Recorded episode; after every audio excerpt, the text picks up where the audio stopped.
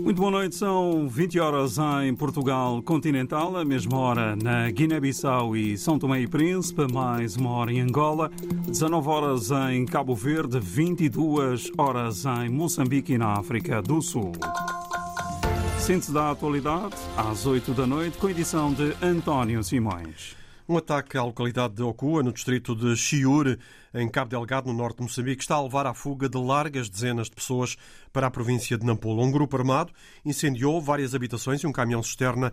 Um, as populações de Okua uh, e das aldeias vizinhas atravessaram a ponte sobre o rio uh, Lúrio na busca de segurança em Namapa, no distrito de Erati, na província de Nampula. A fuga ainda continua a acontecer a pé. As pessoas carregam sobre a cabeça alguns bens. A situação em Namapa acaba de ser descrita na RDP África pelo jornalista Faisal Ibramui, sediado em Nampula. Nesta tarde, tive a oportunidade de conversar com alguns amigos que se encontram ah, naquela ah, comunidade e informaram-me que estavam no mato porque ah, estavam com bastante medo depois deste ataque que os insurgentes eh, queimaram um, caminhão e também arderam algumas residências, então a população refugiou-se para o mato e está numa situação de total incerteza. Algumas eh, pessoas acabaram ah, refugiando-se ao distrito de Herati, mais concretamente na vila sede do distrito, em Namapa, que fica ah, bem perto, e isto à procura de segurança por receio que a violência armada entre na província de Nampula. Alguns habitantes do posto de Namapa estão a deixar a região hum, em direção à capital provincial. Alguma população que reside já no, no, no distrito de Iraque, concretamente na vila, por causa da insegurança e porque este ataque a ah, ocorreu a sensivelmente 5 quilômetros da vila de Namapa, a população também começa a. Aquela, aquelas pessoas que têm alguma condição começam a, a partir com destino para a cidade de Nampula. O BCI que funciona na, na vila sede do distrito de Herati, por causa deste ataque, ah, o banco teve que fechar com urgência e alguns funcionários eh, se colocaram em fuga para a cidade de Nampula. Então, praticamente é uma situação que deixa a, a, a todos preocupados e há uma total incerteza daquilo que serão os próximos, os próximos dias. As palavras do jornalista Faisal Ibramui, sediado em Nampula, com o retrato da situação no norte da província após uh, um ataque à localidade de Okua, no sul uh, de Cabo Delgado. A ativista e jornalista moçambicana Fátima Mimbir considera que o Estado de Moçambique perdeu o controle da situação em Cabo Delgado, um, numa altura em que a violência armada alastrou a vários distritos do litoral e em que aumentou a circulação de grupos armados. A RDP África, Fátima Mimbir, justifica desta forma o facto de o governador da província ter vindo a público ameaçar os jornalistas que fazem reportagens sobre o conflito.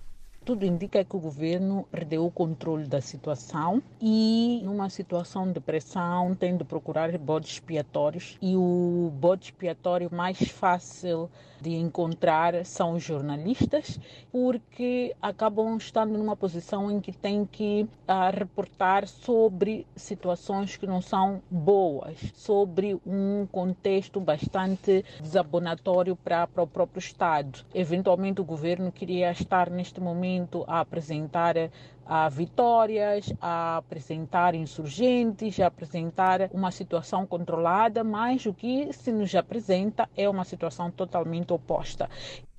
Fátima Mimbir tem nos últimos dias denunciado a débil situação dos militares moçambicanos que operam em Cabo Delgado, mais de uma semana depois da tragédia de Mocojo, em que 25 soldados foram mortos. O presidente e o governo não fizeram qualquer declaração em face destas perdas todas, demonstra claramente que as nossas autoridades não reconhecem o papel dos militares ah, em Moçambique que estão a sacrificar as suas vidas e que estão a sacrificar inclusive as vidas dos seus familiares. Muitos são pais, são esposos, são filhos, alguns são até filhos únicos que estão a deixar as suas famílias para irem atender a uma emergência nacional e quando acontece uma situação crítica como esta, o Estado não está lá para abraçá-los, o Estado não está lá para ampará-los, muito pelo contrário, começa a perseguir, a se viciar aqueles que sobreviveram em nome não sei de quê.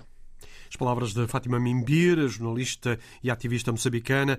A ativista apela ainda a uma investigação profunda sobre a atual situação das Forças Armadas de Moçambique que operam na província de Cabo Delgado. A cimeira do G20, grupo de países das economias mais desenvolvidas eh, à escala global, eh, presidida pelo Brasil, decorre eh, amanhã e quinta-feira, no Rio de Janeiro.